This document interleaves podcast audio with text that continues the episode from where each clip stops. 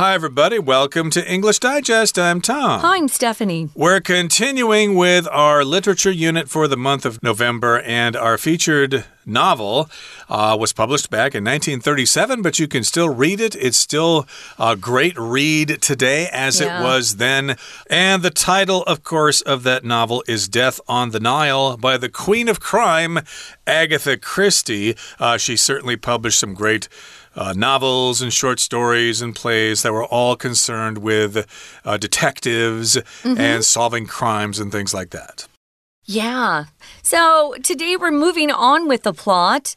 There are other people involved as well. You know that our our primary characters though are the three involved in the love triangle, which is a very uh, famous way of talking about a couple and one has been dumped by another and so, you know, there's some bad, resentful, bitter feelings.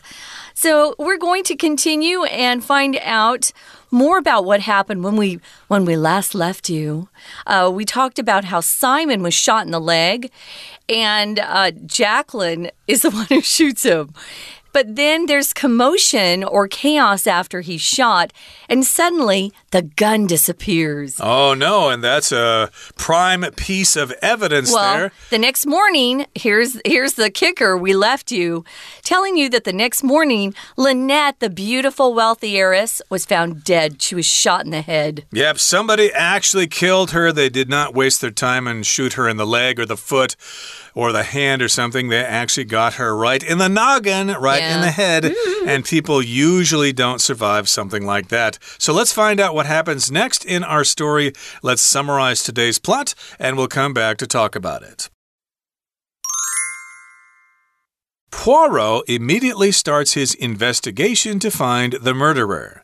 Jacqueline would have been a likely suspect, but she has a perfect alibi. People were with her at the time Lynette was killed. Poirot interviews Louise, but the maid gives vague answers and implies that she knows more than she is saying. Jacqueline's gun is then fished out of the Nile. It has been wrapped in a shawl along with a handkerchief with a pink stain. The gun is missing two bullets. In Lynette's cabin, Poirot finds a bottle of red ink disguised as nail polish. He also notices a bullet hole in a table in the room where Simon was shot. Then a second death occurs. Louise is found stabbed in her cabin. Louise was clutching money in her hand, and this makes Poirot suspect she knew who killed Lynette and was planning to blackmail them. She was killed to keep her quiet. Just then, another passenger informs Poirot that she saw who killed Louise. Simon, who is present at the time, loudly proclaims his surprise. However, before this vital evidence can be disclosed, the passenger is shot by someone outside the room. The unseen killer escapes pursuit.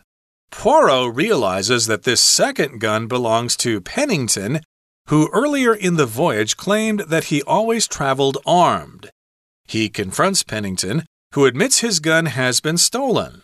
Moreover, Pennington confesses he was the one who dislodged the big rock that nearly hit Lynette from the cliff, though he did so by accident.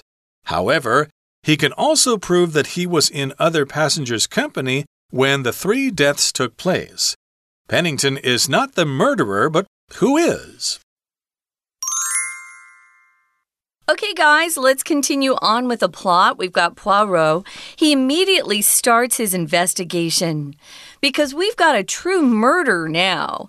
Uh, before he was invited to kind of watch Jacqueline and make sure she wasn't causing trouble for Simon and Lynette. But now, oh, this is real crime. This is a murder that's happened on the steamboat. And so he does his best to begin to investigate. Notice in the first sentence, our vocabulary word is investigation, which is the noun form of the verb to investigate. So if you are investigating something, you're doing a kind of a formal look into something. We use it a lot with criminal uh, investigations, crimes. Someone can be under investigation, meaning the police suspect him uh, or her of doing something, but they haven't been formally charged with a crime. But if they're under investigation, the police and detectives are trying to gather all the clues they can to figure out what exactly is going on. So he starts his investigation to find the murderer. Yep, he's collecting evidence, he's talking to people, he's trying to figure out uh, who murdered somebody, and Jacqueline would have been a likely suspect, but she has a perfect alibi. People were with her at the time Lynette was killed. Hmm. So, based on the information, it seems that Jacqueline would have been the likely suspect. They probably think, hey, it must have been her. She has the motive, so she must have done this. Unfortunately, though, she has the perfect alibi. People were with her at the time of Lynette's murder. So she can say, Hey, I've got people who say that I was here with these people. I could not have killed Lynette because I wasn't there, and these people can prove it.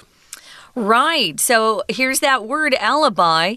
Yeah, if you have an alibi, you're in pretty good shape, but an alibi isn't quite enough sometimes if there's a stronger evidence against you, uh, especially if your alibi is that I was home alone watching TV. You need somebody else to back you up. So um, here is uh, Poirot. He interviews Louise. Remember, she's the maid who's cute.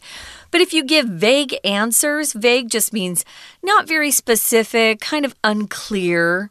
Um, and a lot of people do that on purpose so that you don't really know what's going on. But if you don't want to uh, let people know what you were doing, or you don't you don't really like that they're questioning you, you can be vague. Well, you know, I was busy. And remember, Louise is the maid.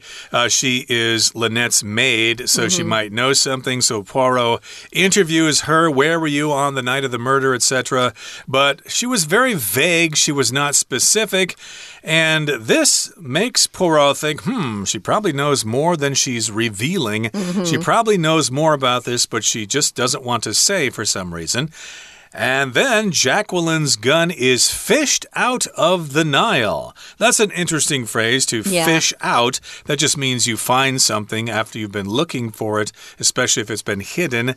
And I guess they knew where the gun might be in the Nile River, so they found it and they fished it out of the Nile River. Maybe they had metal detectors or something like that. I don't think they had them back then. Maybe they did. I don't know. But I think someone saw, someone witnessed uh, the gun going into the Nile. Okay, so they knew where it was, and someone was able to dive down there and get the gun. Mm. And further, it has been wrapped in a shawl along with a handkerchief with a pink stain. Now, a shawl is a piece of cloth that is usually worn uh, by women over the shoulders. It's mm. kind of like a scarf, but it's bigger and it covers the shoulders, whereas a scarf just goes around your neck usually. Right. A shawl. You'll see them in the winter sometimes. Uh, it's so hot here. I, I just don't like to have anything extra. So it was wrapped in a shawl along with a handkerchief with a pink stain. So that handkerchief actually had what looked to be blood right? So it's mm. pink, and the water makes the red a little lighter, so it turns out to look kind of pink. Along with just means accompanying something else. So um, I went to the movie along with three friends of mine last night. So they went with me, they accompanied me, and a stain usually is what you get on your clothing if you are eating and you're not careful, and maybe some ketchup or mustard or soy sauce drips down on your clothes. If you don't wash it out very quickly, sometimes that stain or that uh, mark remains in your clothes, which isn't good. Yeah, I had a nice dress shirt at one time, but yeah. I got a spaghetti stain on it, spaghetti sauce. And no matter what I did, I could not wash that stain out. So eventually I had to throw that shirt away. So again, we've got the gun wrapped in a shawl, and there's a handkerchief there that has a pink stain on it. And the gun is missing two bullets. Okay, uh, usually guns can hold six bullets if it's a six shooter. And in this particular case, two bullets were missing, which implies that two shots were fired from that gun. And Lynette's cabin Poirot finds a bottle of red ink disguised as nail polish. Hmm. So, red ink is used in pens, maybe fountain pens, or uh, for uh, artwork or whatever. So, there's red ink but uh, they made this look like nail polish. Uh, nail polish, of course, is what ladies use to make their fingernails different colors. Uh, red is the most common color, but there are other colors of nail polish. And if people look at this bottle of red ink, they'll think that it's nail polish, but it really isn't. It's actually red ink. Yeah, so if you disguise something, you just change the appearance of something.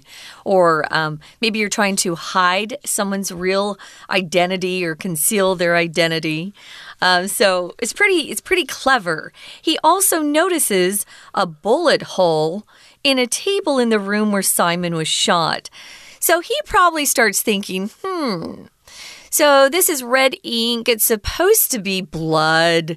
And this bullet hole in the table probably means that Simon really wasn't shot in the leg. They probably just put some red ink on his leg to make it look like he'd been shot. Then a second death occurs, and Louise is found stabbed in her cabin. Oh, so, no. yeah, it's easy to get a hold of a knife.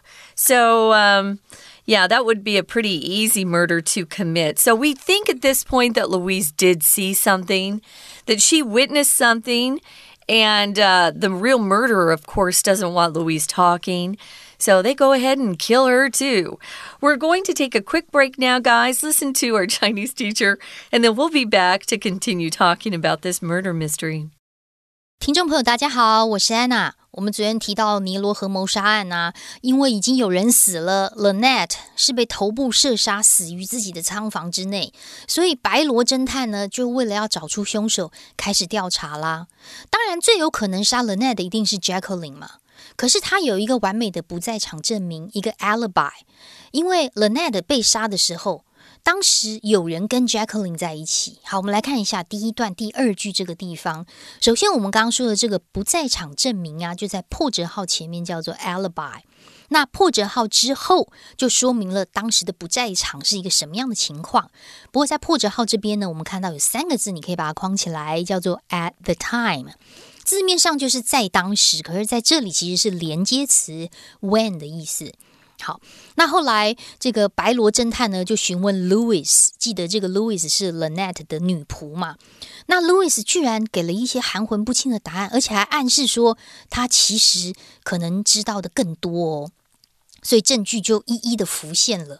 什么样的浮现呢？因为首先第一个，Louis 居然。可能会知道谁杀了 Lynette。那第二个证据就是 Louis，呃，这个 Jacqueline 的枪后来就被从这个尼罗河上面打捞上岸了。然后还有一些证据，包括 Lynette 的船舱当中啊，白罗侦探发现了一个伪装成指甲油的红色墨水。耶，我们看一下第一段第七句这个地方有一个简化的限定用法的关系子句。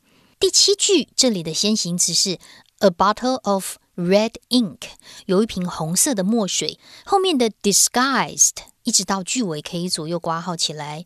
它本来省略的是关带 which 或者是 that 跟 be 动词的 is。好，句子原本是说呢，白罗侦探他发现了一瓶被伪装成指甲油的红色墨水，那只是把 which that。关带呢，跟这个 be 动词整个省略掉。那我们再说一下句子的简化哦。基本上，which 跟 that 的这个关带就有连接词的功能。所以连接词如果删掉的话，后面的 be 动词 is 会变成 be ing。那 b i n g 在句子简化里面又会被删掉。所以括号里面这个简化的关系子句就只剩下 pp 的 disguised。所以基本上读者朋友，你们根本就不需要去分主动或者是被动，因为。在原本完整的句子当中，当句子被简化、连接词不见的时候，be 动词变成 b i n g 又会被删掉，所以自然而然就会剩下 pp。好，接下来的第八句同样也是一个限定用法的关系子句哦。这第八句啊，其实先行词是 the room，就在那个房间。哪个房间呢？Where 到句尾可以先左右挂号。不过在这里的 Where 是一个关系副词，所谓的关系，你就把它想成是连接词 and，然后后面所谓的副词呢，就是跟先行词有关的那个地点。所以 Where 其实是 and in the room。那 where 后面就会加上完整的句子。我们看到的是 Simon was shot。好，所以第八句到底在说什么？第八句说的是白罗侦探注意到 Simon 被枪杀的船舱的这个桌上呢，还有一个弹孔哦。好，那这个证据一一浮现了之后，到底发生又什么事呢？又有一个意外，接着第二起的命案又发生，Louis 居然也在他自己的仓房当中遭到了刺杀。We're going to take a quick break. Stay tuned. We'll be right back.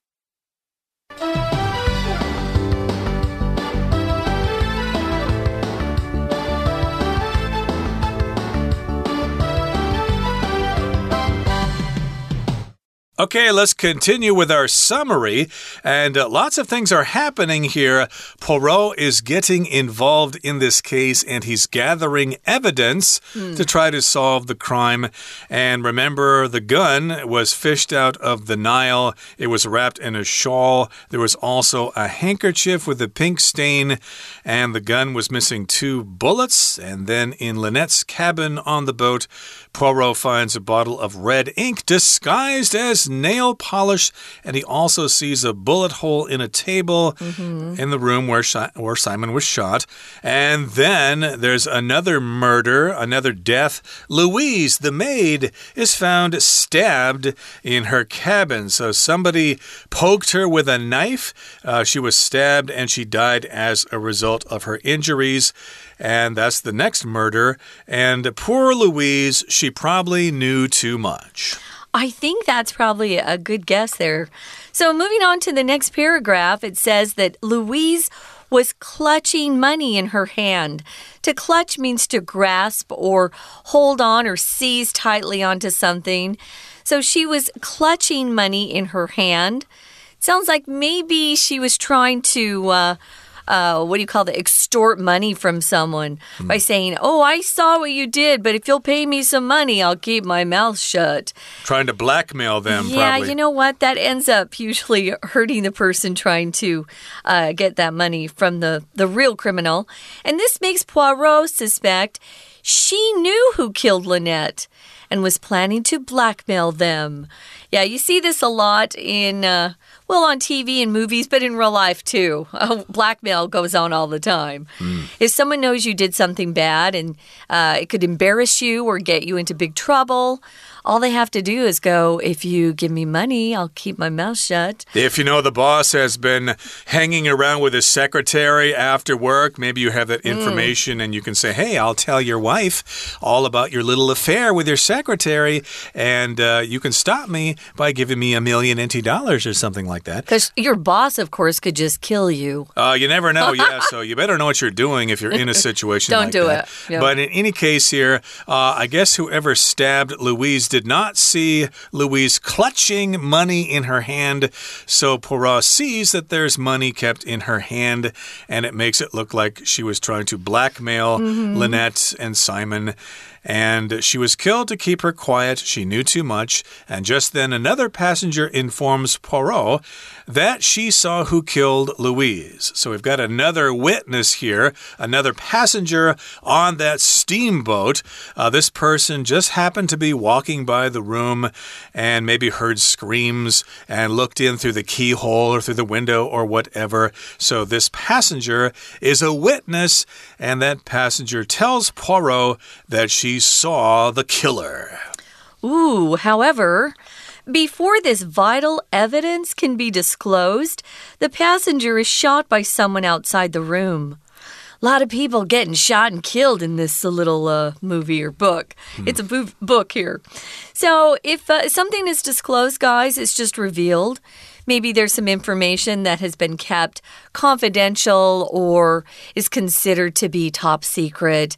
And then if it's disclosed, it just means that it's revealed to other people, it's um, been allowed to be seen or known by other people. So, this uh, vital evidence, before it's disclosed or revealed, that passenger who was going to give uh, Poirot some more evidence, he's shot by someone outside the room. And this time, the killer is unseen and escapes pursuit. If you escape pursuit, it means you get away before they can chase you down and catch you. That's basically what happened here. Somebody stabbed Louise. The killer noticed that somebody saw him doing it or her doing it, and so they killed the passenger because you need to eliminate the witnesses so you can get away with the crime. Yeah. Now, Poirot realizes that this second gun belongs to Pennington, who earlier in the voyage claimed that he always traveled armed. So remember, the passenger was shot by someone outside the room. So I guess the killer ran away, but the gun was left behind. Maybe the killer dropped the gun. So now they have that as evidence. And Poirot realizes he can see that this second gun actually has an owner. It belongs to the financial advisor or the financial administrator whose name is Pennington. And earlier in this trip or earlier in this voyage, he said, Well, I always travel armed. You know, I'm a financial administrator. People are always trying to steal the money, so mm -hmm. I need to have a gun to protect myself and to stop people from stealing that money. Which makes sense to me.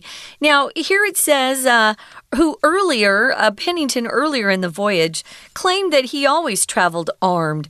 So we know that he actually confessed earlier to say to saying, "Oh, I have a gun always," because you know, you never know who's going to try to take money off me.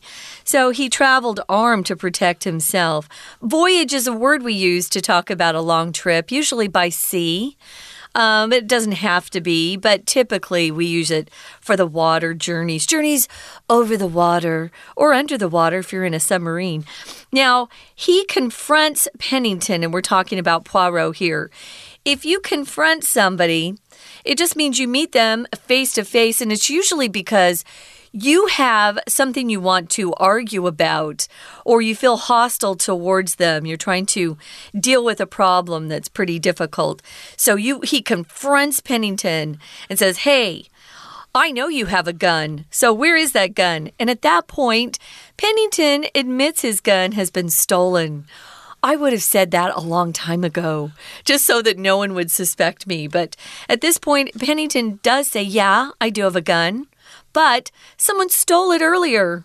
Exactly. So Poirot probably recognized that the gun belonged to Pennington, and so he confronted him. Hey, I got this gun, and I know it's your gun. And at that point, Pennington confesses that it is his gun, but he admits that his gun was stolen earlier in the voyage. Moreover, Pennington confesses he was the one who dislodged the big rock that nearly hit Lynette from the cliff though he did so by accident. So he provides a little bit more information here. He confesses. Mm. And when you confess something, you admit the truth. You were trying to hide it before, and you finally said, Well, okay, I did it. I confess. Uh, I said bad things about our fearless leader. I confess. So you can take me off to a labor camp and torture me. Uh, this happens sometimes in dictatorships. And in this particular case, though, it's an investigation for the crime. And Pennington, he admits, he confesses that he's the one who pushed that rock over the cliff, which almost hit Lynette, but he says it was an accident. Maybe he was uh, hiking up there on the cliff trying to get a good view for a picture or something, and he accidentally bumped into that rock and it fell down and almost hit Lynette, and he didn't have time to warn her, Watch out, there's a big boulder about to hit you. Yeah, it was probably too late. Yeah, and then, you know, he probably feels awful and doesn't want anyone to find out because he's embarrassed. We use confess sometimes when we are hiding something that we're ashamed of or we're embarrassed about. And this looks like why um, Pennington. Uh, finally confessed. He didn't want people to know it was his clumsiness or his um, inattention to something. He wasn't paying attention, so he almost killed someone uh, by being sloppy or not, uh, just very. Uh, not very careful as he was walking along. It says here, however, Pennington can prove he was in other passengers' company when the three deaths took place, so it can't be him. Again, this gives him a good, solid alibi, as we talked about earlier. Right. So, so far we've got three deaths. We got Lynette, we got Louise the maid, mm -hmm. and we've got the passenger who witnessed the stabbing. And so, yes, indeed, uh, Pennington has an alibi here. He was with other passengers when those three murders happened. Mm -hmm. And Pennington is not the murderer. And if he is not the murderer, then who is? Mm. You'll have to join us next time to find out. But right now, we're going to listen to our Chinese teacher. Louis 的手里还拿着钱哦，所以白罗侦探就怀疑说：“哎，很有可能是因为 Louis 知道谁杀了 Lynette，所以他打算要敲诈这个人，然后才会被杀的。”我们来看一下第二段第一句的地方，第一句逗点之后啊，后面看到一个 suspect，好，注意，它在这里是 make someone do something 实义动词的用法，使 poirot。Suspect 怀疑这件事，那在这里它是动词的用法哦，因为如果你念 suspect，它就是名词的嫌疑犯，所以白罗就就怀疑说，诶，可能是 Louis 他有要这个敲诈某人的意思，所以就遭到杀害。不过就在这个时候，另外一个乘客又告诉。白罗说：“他知道是谁杀了 Louis。”那当场的这个 Simon 呢，就很大声的表示他的惊惊讶。为什么要这么大声呢？我们在明天呢会告诉大家真正的答案。为什么要这么大声呢？就是关键的证据要被揭露之前，这个乘客他突然又被射杀了。我们来看一下第二段第四句，因为 Simon 是我们这一课的主角，那主角之后要补充说明的状况，我们就会用非限定用法的关系子句。所以 Simon 之后逗点的 who 到 time 逗点这边可以左右挂号起来。它这里的用法跟接下来第三段的第一句是一样的，因为我们提到 Penitent，原来 Penitent 呢拥有一把枪，那这个 Penitent 逗点之后 who 到句尾也可以左右挂号起来。就是补充说明 Penitent 的状况。那为什么他手上会有枪呢？因为他就说呢，他只要去旅行的时候啊，He always traveled armed，都会呃带着武器到处旅行。所以这个白罗侦探就跟 Penitent 对峙，然后呢，这个 Penitent 就说：“哦，我的枪被偷了。”然后还承认说：“呃，这个悬崖上面啊，差一点击中 l 奈的那块大石头是他不小心移动的。”我们来看一下第三段，在第三句这个地方，感觉有点复杂哦。其实它有两个关系子句，第一个关系子句是先行词的 the one，一直到 who 后面这个地方左挂号，在后面逗点 cliff 逗点的地方右挂号。那这个关系子句当中又包含另外一个关系子句，先行词是 the big rock，那关系子句开始是从 that 一直到 cliff 这个地方。好，所以到底是谁杀了谁呢？我们明天才会知道结果。我是安娜，我们明天见。Okay, that brings us to the end of our lesson for today, but make sure you join us again next time. Spoiler alert! Oh. We will reveal who the murderer is in our next program. So if you want to be surprised or if you want to see the movie or read the book yourself, uh, we suggest you don't listen to our program next time. But, well, I don't know. You should listen because I suppose your teacher is going to require you to. So I guess you're in kind of a dilemma there. You'll have to figure out what to do yourself. From all of us here at English Digest, my name is Tom. I'm Stephanie. Goodbye. Bye.